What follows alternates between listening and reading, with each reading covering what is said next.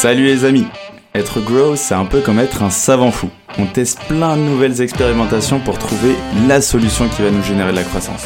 Quelles sont les bonnes stratégies à mettre en place? Quelles sont les méthodes qui marchent? Quel est le bon mindset à avoir? C'est l'objectif de Conseil de Growth, répondre à une problématique bien précise avec des solutions concrètes que tu peux implémenter dans ton business dès demain. Je suis Alexis Bouvet, cofondateur de la marque Tailleur et de l'entreprise Gross Hiring et je te souhaite la bienvenue dans ce podcast qui t'apporte un maximum de conseils pour booster ta croissance. Bonne écoute Hello les amis, je suis super content de vous annoncer que on a notre premier sponsor sur le podcast qui est Scalability. En gros, pour vous en dire un peu plus, Scalability, c'est une équipe growth qui est externalisée et qui travaille avec les meilleures startups. Ils ont travaillé avec Penny Lane, Le Wagon, Reveal et plein d'autres. En gros, ce qu'ils ont mis en place, c'est une stack d'outils ultra performante qui permet de générer de la croissance pour les boîtes. Et euh, du coup, j'ai contacté Victor, donc, qui est déjà passé sur le podcast, qui a été un des invités qui a apporté énormément de valeur. Et il a proposé de mettre en place des office hours pour justement les euh, auditeurs du podcast et du coup de prendre du temps avec son équipe pour challenger vos process actuels et également vous donner ses meilleures recommandations. Du coup, si bah, toute la partie outbound est un vrai sujet pour vous et un enjeu pour cette année, n'hésitez pas à cliquer du coup sur le lien dans la description pour bénéficier de cet office hour. C'est gratuit et surtout bah, les places sont limitées, donc allez-y sans modération. Je vous dis à très vite et on se retrouve là pour l'épisode. Go Bonjour à tous, bienvenue dans un nouvel épisode de Conseil de Growth. Et du coup, aujourd'hui, on est en compagnie de Guillaume, fondateur de Ghostbuster, qui va nous expliquer comment exploiter et redistribuer euh, son contenu. Euh, Guillaume, tout d'abord, comment tu vas? Ouais, super. Merci beaucoup Alexis de me recevoir. Bah, avec plaisir, avec plaisir, c'est avec plaisir qu'on fait cet épisode. Là, l'objectif justement, c'est de euh, savoir comment faire euh, quand on est une entreprise, qu'on a du contenu et qu'on l'exploite mal, parce que je pense que c'est le cas de beaucoup d'entreprises. Euh, souvent, on veut repartir d'une page blanche, à chaque fois recréer, recréer, recréer. En fait, on pourrait simplement réutiliser et également bah, s'interroger sur lorsque je suis une entreprise et que j'ai pas encore cette dynamique de création de contenu, comment je pars avec les bonnes bases. Euh, Est-ce que tu peux te présenter euh, tout d'abord Guillaume pour ceux qui ne te connaissent pas et puis après on entame directement dans le vif du sujet. Ouais, super. Euh, bah pour me présenter en quelques quelques phrases, moi j'ai commencé à travailler dans les années 2000, euh, donc à, à l'époque rien à voir avec le digital. J'étais dans les agences de pub traditionnelles, donc j'ai eu ma période 99 francs quoi, pour, le, pour, ceux qui connaissent le film. Le bouquin, voilà, tout à fait, le film. Euh, et puis après, c'est au fur et à mesure des années que le digital prenait de plus en plus de place dans les, les, les stratégies de, de, communication des boîtes. Et je me suis clairement euh, spécialisé sur la partie euh, digitale. Ça m'intéressait mm -hmm. beaucoup plus que, que les médias plus traditionnels, télé, radio, etc. Euh, voilà, et puis ça m'a amené à différentes expériences, à monter une BU justement, euh, acquisition digitale dans une SS2I.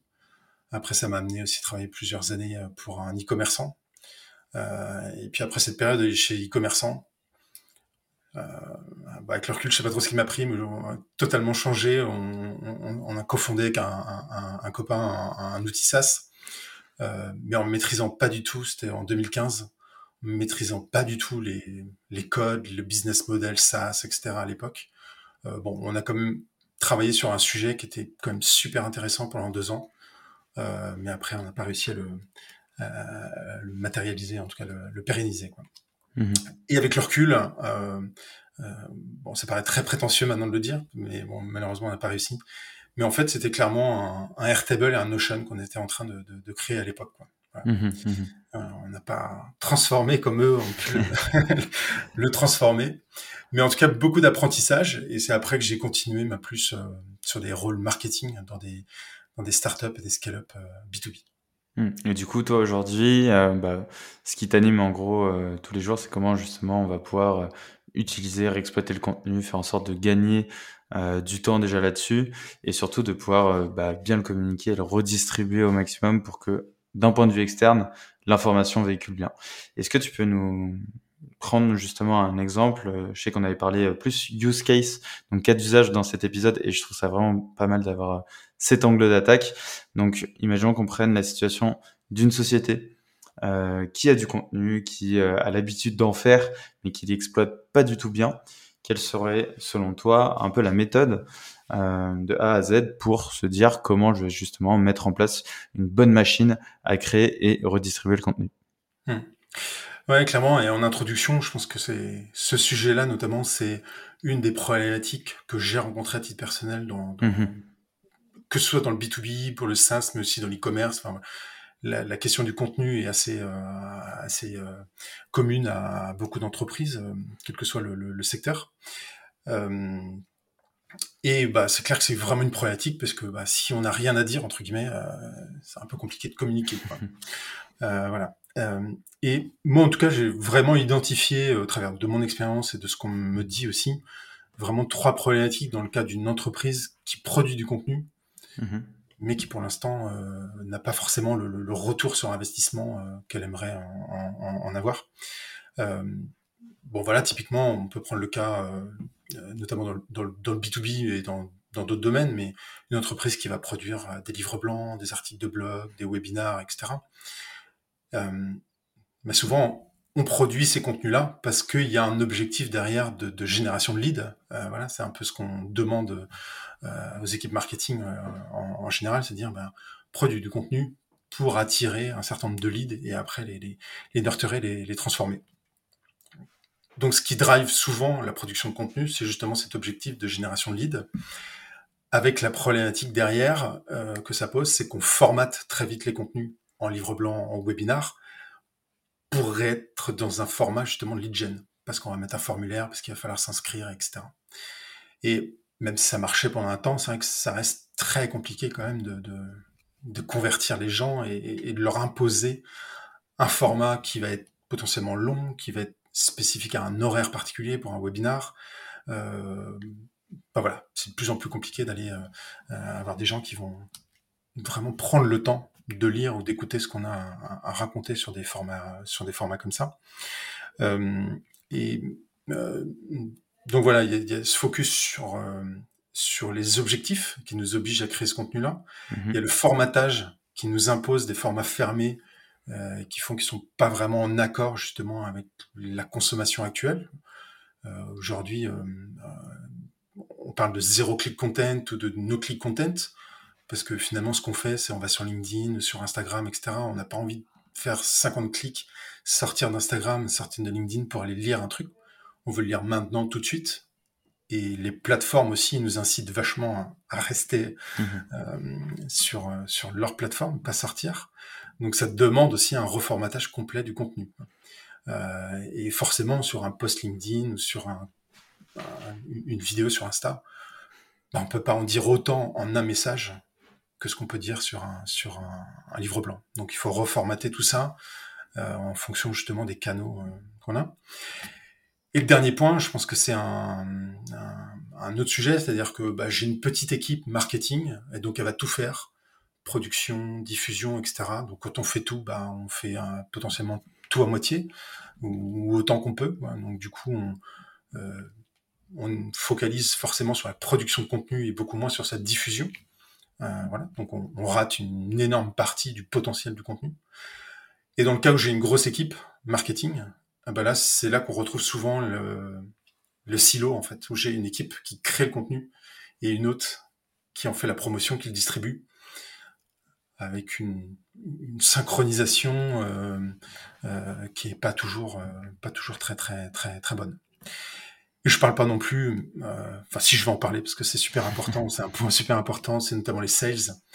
Euh, bon, on parle souvent de cette opposition entre marketing et sales, etc. Je vais pas rentrer dans ce débat-là, mais c'est vrai que je l'ai vu souvent dans les entreprises, on produit du contenu, enfin le marketing produit du contenu que les sales n'utilisent pas.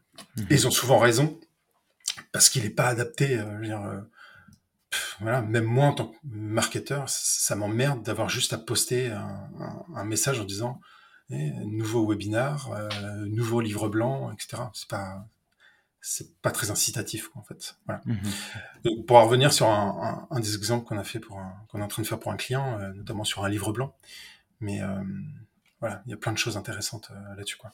Ok, trop bien. Et du, coup, si on, creuse un petit peu justement dans ces étapes, donc imaginons qu'on prenne un livre blanc qu'on a créé, donc c'est un contenu qui est existant. On va vouloir peut-être le déformater, le réutiliser. Euh, quelles sont selon toi les bonnes pratiques justement pour euh, casser ce format par exemple du livre blanc? Comment tu vas réutiliser ce contenu? Ouais. Alors tous les livres blancs euh, ne s'y prêtent pas malheureusement et ça c'est on va dire un autre sujet qu'on devrait se poser peut-être en amont. Est-ce qu'on a bien fait de faire ce livre blanc Est-ce qu'il apporte vraiment quelque chose à, à notre audience? Mais quand on arrive à trouver un contenu qui est pertinent, je prends un exemple très concret pour une société qui propose un outil, euh, un, outil SaaS d'AB testing, qui a proposé un livre blanc qui dit voilà les 50 meilleurs tests réalisés par nos clients. Quoi. Hmm.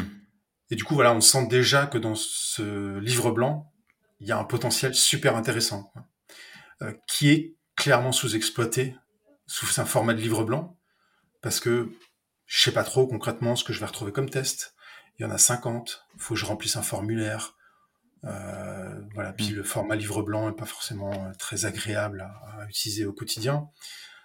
Euh, et clairement, bah voilà, si je l'éclate en 50 messages LinkedIn par exemple, bah j'ai mm-hmm. déjà 50 posts de, de, près quoi en fait. Voilà. Mm-hmm. Et après, je peux les formater, euh, voilà, avec des angles différents, avec euh, des images, un carrousel ou différentes choses. Et après, un post LinkedIn, il peut être bien sûr posté au nom de l'entreprise, mais il peut être posté euh, au nom d'un commercial.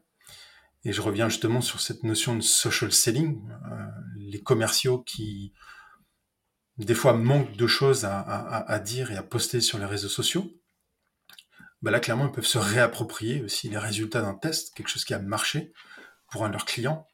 Donc, ils ont tout. Quoi. Ils ont une proposition de valeur, ils ont euh, un élément clair, actionnable, et avec une, une, preuve que ça a marché pour leurs clients. Et ils mettent en scène le produit et, l'utilité de leur produit au travers de, de, ces tests. Euh, clairement, en tant que commercial, je préférais clairement avoir 50 posts LinkedIn sur lesquels je pourrais piocher plutôt qu'un livre blanc. Mm-hmm.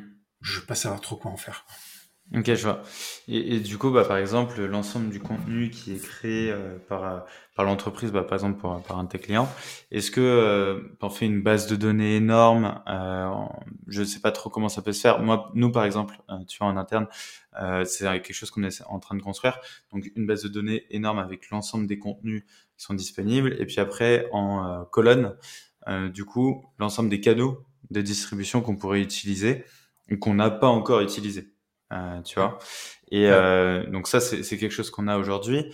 Euh, comment tu fais en sorte de rentrer justement dans cette dynamique-là et comment tu t'assures qu'il y a un rituel de partage de ces contenus, de réexploitation de tout ça? Mmh. Ouais, déjà, il y, a un, bah, y a un premier travail notamment qui va être de déformatage. Donc on a parlé de cet exemple de livre blanc. Bah, du coup, il faut déjà le, sortir le fond de la forme. Mmh et, et après de se dire, ok, ben, euh, si je reprends toujours cet exemple, ces différents tests AB, pour quels persona euh, ils sont le plus pertinents Ils adressent peut-être pas 100% de mes personas. Mhm. Est-ce que ces tests-là, aujourd'hui, est-ce qu'ils sont encore pertinents? Est-ce qu'ils sont encore valables? Le côté evergreen, en fait. Mhm. Si je parle d'un contenu qui, euh, je sais pas quoi, pour euh, pendant le Covid, aujourd'hui, c'est peut-être moins pertinent. Il reste euh, des choses du Covid, mais on n'y est plus. Enfin, on n'est plus en, tout cas enfermé chez nous. Euh, donc voilà, c'est est-ce que c'est encore pertinent aujourd'hui? À qui ça s'adresse? Et en fonction de ça, après, je vais pouvoir déterminer quels sont les canaux les plus pertinents. Euh, l'idée n'est pas forcément de se dire euh, j'arrose LinkedIn, TikTok, Twitter, YouTube et, autres. Sur le principe, ouais, on peut le faire. Est-ce que c'est pertinent? Ça, c'est une question à avoir en, en amont. et voilà, une fois que j'ai ces différents contenus-là, je vais avoir un process déjà de, me dire, OK, euh, est-ce que ce format, c'est un article entier? Du coup, l'article entier souvent, ce qu'on fait, c'est que vraiment on, le, coupe en morceaux, parce que des fois les articles sont potentiellement un petit peu denses ou parlent de différents aspects qui peuvent eux-mêmes être des éléments pour un post LinkedIn ou pour un autre contenu. Donc vraiment essayer de réhomogénéiser en fait un petit peu les, différentes choses, ou de reprendre dans cet article une citation, une statistique, voilà, qui sont en eux-mêmes des éléments qui peuvent servir comme base pour un, message en fait. Donc c'est vraiment de, caractériser les différentes informations dans un, dans un contenu, de les éclater pour pouvoir après derrière les remettre en forme dans le format qui est pertinent par rapport aux canaux au pluriel euh, que, je vais, que je vais adresser. Ok, trop bien. Et, justement, ces différents euh, formats euh, ou canaux, quels sont un peu les. Là, on a parlé un peu de post LinkedIn. Quels sont les formats, selon toi, qui sont les plus appropriés? Pour réutiliser du contenu Post LinkedIn, par exemple, c'est super parce qu'effectivement, on a un format qui est assez court, euh, qui est facilement exploitable. On peut en faire plein. Tu vas découper un livre blanc en plein de postes. Est-ce que mm. tu as d'autres formats qui marchent bien, euh, tu vois, qui pourraient être euh, utilisés? Mm. Alors, il y a, au-delà du format, il y a aussi un, gros sujet qui va être l'incarnation du message. D'accord. C'est quand même souvent une grosse problématique, c'est la société qui poste un message. Je reprends LinkedIn, mais mm-hmm ça marche aussi sur d'autres. C'est-à-dire que ça n'a pas le même impact que si une personne au sein de l'entreprise, que ce soit le CEO ou, quelqu'un d'autre, poste lui-même ce message. En fait. Donc la, la relation humaine, forcément, n'est pas la même euh, là-dedans. Certaines sociétés euh, arrivent, malgré tout, à avoir euh, à fédérer une audience autour d'une page corporate ou d'un compte corporate. mais parce qu'ils arrivent à créer aussi une personnalité et un positionnement qui est, enfin, des éléments de branding qui sont, qui sont assez, euh, assez pertinents.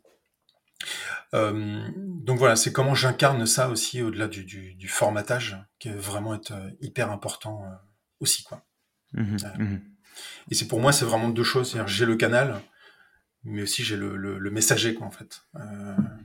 Qui porte le, le, message. Et encore une fois, un même message peut être porté par plusieurs personnes. Mmh. Faut juste l'adapter euh, potentiellement aussi un peu à la personnalité de, celui qui, qui, diffuse le message. Ok, et selon toi, la répartition, quelle répartition on devra avoir entre la création du contenu euh, slash la distribution? Est-ce que selon toi, euh, peut-être qu'on reprendrait la, loi de Pareto, tu as du 80-20, qu'au final, bah, c'est plutôt 20% bah, de ton temps, tu dois créer du contenu et 80% tu dois l'exploiter au maximum. comment tu vois un peu toi le ça? En fait, on part vraiment par la fin. Euh, c'est-à-dire que tu as décidé de, vraiment euh, être présent sur certains canaux. Le canal t'impose euh, une certaine fréquence. Mm-hmm. tu, vas, poster une, voire deux fois par jour sur LinkedIn, sur YouTube. Tu vas déterminer une fréquence. Et donc, du coup, tu reviens en, en amont, te dire, pour assumer cette fréquence-là, si je pars d'un livre blanc, quelle part de tous ces contenus-là je vais réussir à produire mmh, mmh, mmh. Et, de pouvoir déterminer en amont le volume de contenu dont tu vas avoir besoin pour pouvoir assumer euh, la, vélocité que tu veux, euh, tu veux avoir euh, derrière. Donc c'est plutôt dans ce sens-là, en fait, dans ce sens-là qu'on prend le, sujet de notre côté. Quoi. Trop bien. Et, et, après, pour le dire autrement, c'est que c'est pas tant une, une problématique de volume de départ d'entrée mhm. et plus un volume de d'output de, sortie, que l'on souhaite et du coup effectivement vis-à-vis de ce volume de sortie euh, combien j'ai besoin de volume euh, d'entrée si, je, reprends l'exemple du, livre blanc c'est un livre blanc qui propose 50 idées de test bah voilà j'ai déjà potentiellement euh, un poste si je fais pas trop d'efforts j'ai un poste par semaine avec mm. un contenu ouais. Donc du coup, bah, en gros, il m'en faudrait cinq autres potentiellement pour poster chaque jour ouvré de la semaine. voilà, c'est pas, pas énorme. Quoi. ouais, c'est vrai que c'est pas énorme vu comme ça. Et du coup, je trouve que c'est une, bonne transition justement euh, pour parler de l'autre use case du coup de euh, du cas d'usage où la société effectivement ne produit pas actuellement de contenu. Donc c'est à dire que c'est comme une aubaine parce que du coup, ce système de formatage en fait, de déformatage plutôt, il n'y a pas besoin de le faire. C'est un processus qui est assez chronophage, assez compliqué à faire. Et du coup, en fait, il faut, j'imagine, formater directement son contenu à la base pour qu'il soit utilisable dans un livre blanc, utilisable dans du post LinkedIn, etc., etc. Comment toi tu justement euh, préconiserais quelles sont tes, recommandations pour bien formater un contenu et qu'il soit réexploité sur plusieurs types de formats ou plusieurs types de, canaux? Hmm. Ouais, c'est clairement bah, euh, pour euh, avoir un langage un petit peu plus technique là-dessus. Il y a, cette notion de headless qu'on trouve notamment chez dans les CMS par exemple. en gros, on, dissocie vraiment le, fond, la matière de, sa mise en forme. Et donc du coup, on, se retrouve avec une base de données où je vais avoir quelque chose de très homogène. Je reprends mon exemple. J'ai une stat sur les tendances RH 2023, sur euh, je sais pas quoi, sur le, télétravail, euh, l'adoption du télétravail dans les entreprises en, 2023. Une stat. Mhm. Et après, sur ce même sujet de départ, je vais avoir un témoignage d'un DRH qui va s'exprimer sur le même sujet. Euh, et après, je peux avoir euh, je sais pas quoi, le témoignage d'un salarié qui parle lui de son expérience de, de, du télétravail. Euh, et donc sur un sujet commun, je vais avoir différents types de contenus, une stat, des témoignages, euh, voilà. Après on peut imaginer d'autres choses. Et donc après, que ce soit un livre blanc, que ce soit un article de blog ou, ou autre chose, je peux venir composer mon, mon output final en disant ok, je commence par la stat, après je mets le, voilà. Euh, mais tant que j'ai pas des, éléments homogènes comme ça qui, sont reliés par des, des, des, caractéristiques euh, mhm. de, contenu, bah, du coup, je me retrouve avec un amas euh, informe et, voilà, qui est tout mélangé, qui du coup devient très difficile à exploiter. Et dans les faits, c'est ça qui est dommage, c'est que quand on crée un livre blanc, on a une phase où on va justement collecter le contenu, on va potentiellement interviewer des gens, etc. Donc on, fait ce travail d'extraction, mais on applique trop souvent le formatage dès le départ, ce qui fait que du coup hmm. on, se bloque dans, dans un format parce qu'on a cette idée de livre blanc euh, dès le départ, alors que c'est d'abord de l'info, le format vient ensuite. Hmm. Et du coup, l'idée c'est d'avoir du coup l'information brute entre guillemets mmh. euh, qu'on réexploite du coup après. Est-ce que tu as, tu as des outils ou euh, ouais des outils que tu utilises pour te faciliter par exemple la création de contenu en partant d'un texte brut? Parce qu'effectivement euh, il y a beaucoup de il y a beaucoup de travail derrière. Est-ce que tu utilises peut-être ChatGPT, je sais pas.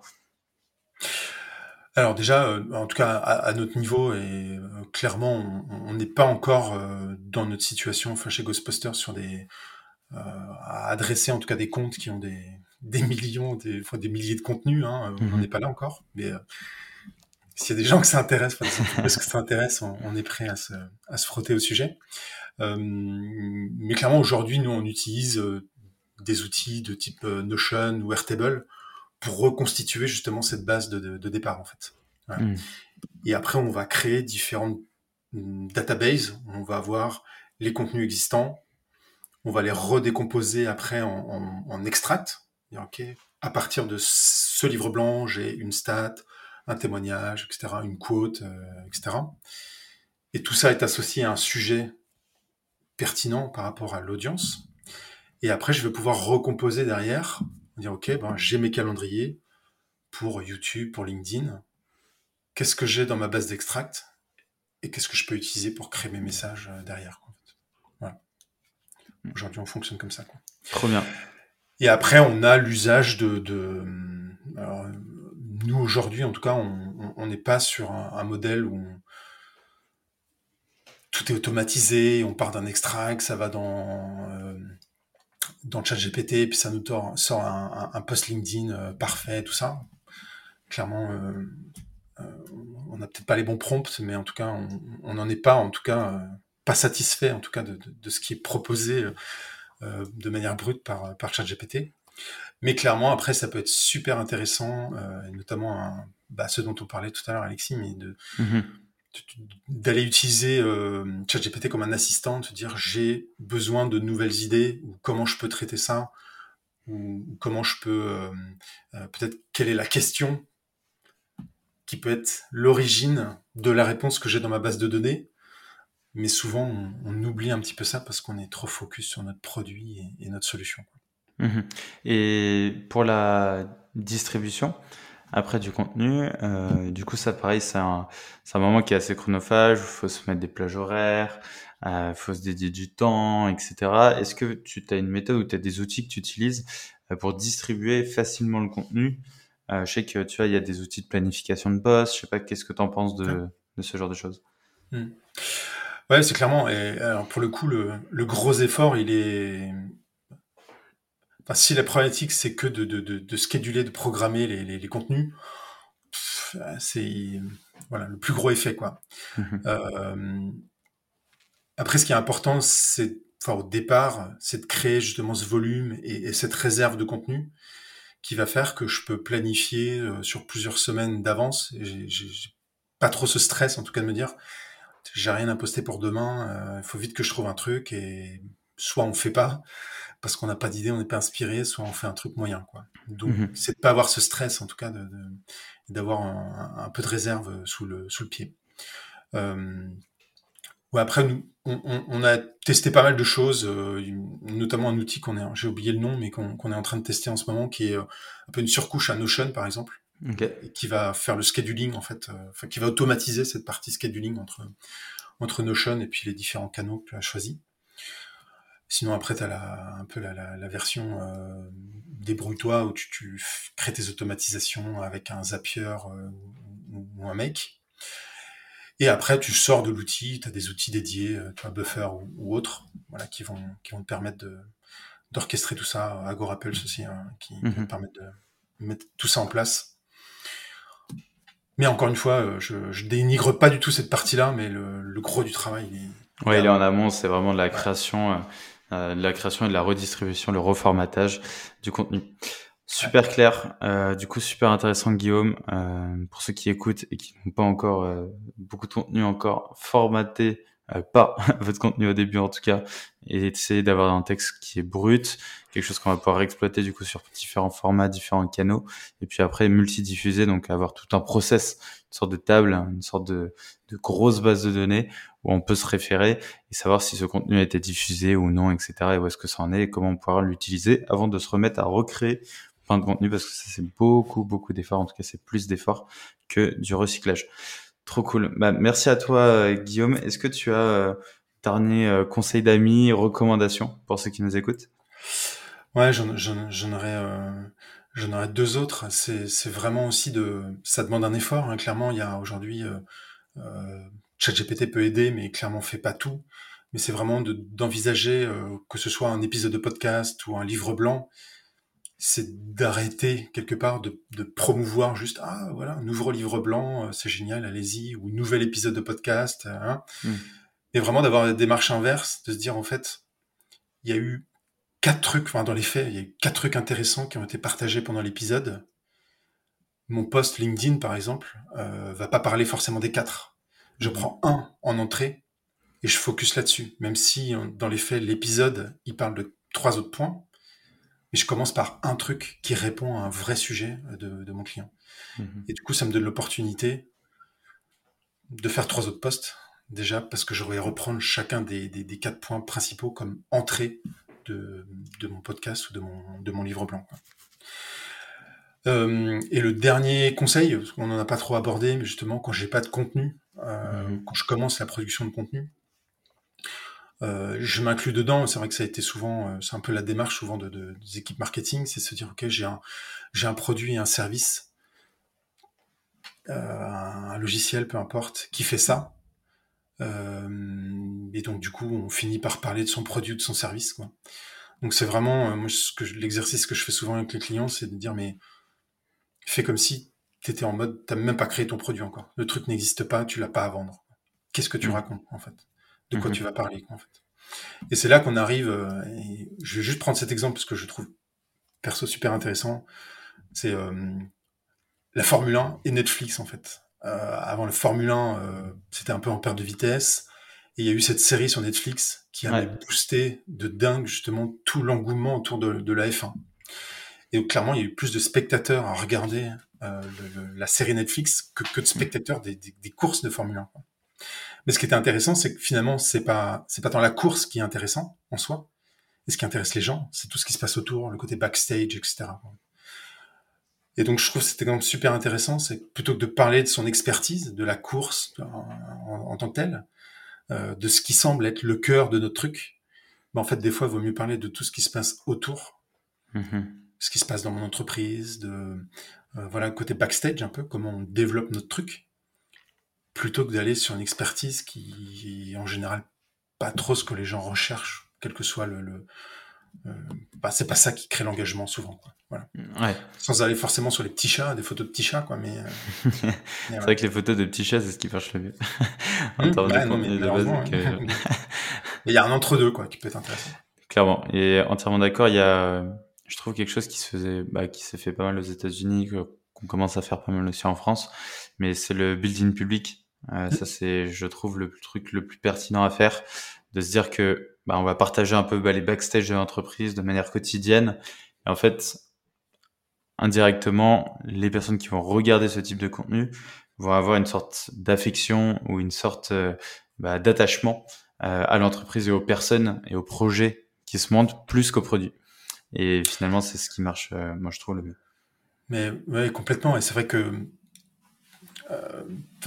voilà, tu, tu, tu, choisis pas une entreprise pour pour ses features ou pour son prix et tout ça. Enfin, c'est fait voilà, on est tous un peu près pareil, euh, il n'y a pas grande différence, mais c'est vrai que là où tu vas créer une différence, c'est sur tout ce que tu vas montrer autour. Et ça marche tant pour les clients que pour les candidats aussi. Le recrutement, c'est un gros sujet, quoi, et comment tu te différencies. C'est certainement pas en parlant de tes fonctionnalités, de ton prix et tout ça, mais plus de comment ça se passe en, en interne. Ce qui est une grosse problématique pour beaucoup d'entreprises parce que c'est pas forcément dans la culture justement de, de montrer ce qui se passe, quoi c'est pour ça que euh, c'est pas forcément les plus gros qui, qui gagnent sur le terrain. c'est ça, ça a de la, place au nouveau. Trop bien. Bah, merci à toi, Guillaume. C'était super intéressant. Euh, on peut te retrouver sur LinkedIn si jamais on a des questions, évidemment. Et puis, bah, je te dis euh, à très vite et prends soin de toi. Merci beaucoup, Alexis. À bientôt. Salut. À bientôt. Ciao. Ciao. J'espère que cet épisode t'a apporté de la valeur. Si tu veux me motiver et me soutenir pour faire encore plus de contenu, tu peux mettre 5 étoiles sur Apple Podcast et me confier tes problématiques en commentaire. Tu peux aussi le partager autour de toi si tu penses qu'il peut aider. On se retrouve la semaine prochaine pour un nouvel épisode. En attendant, prends soin de toi.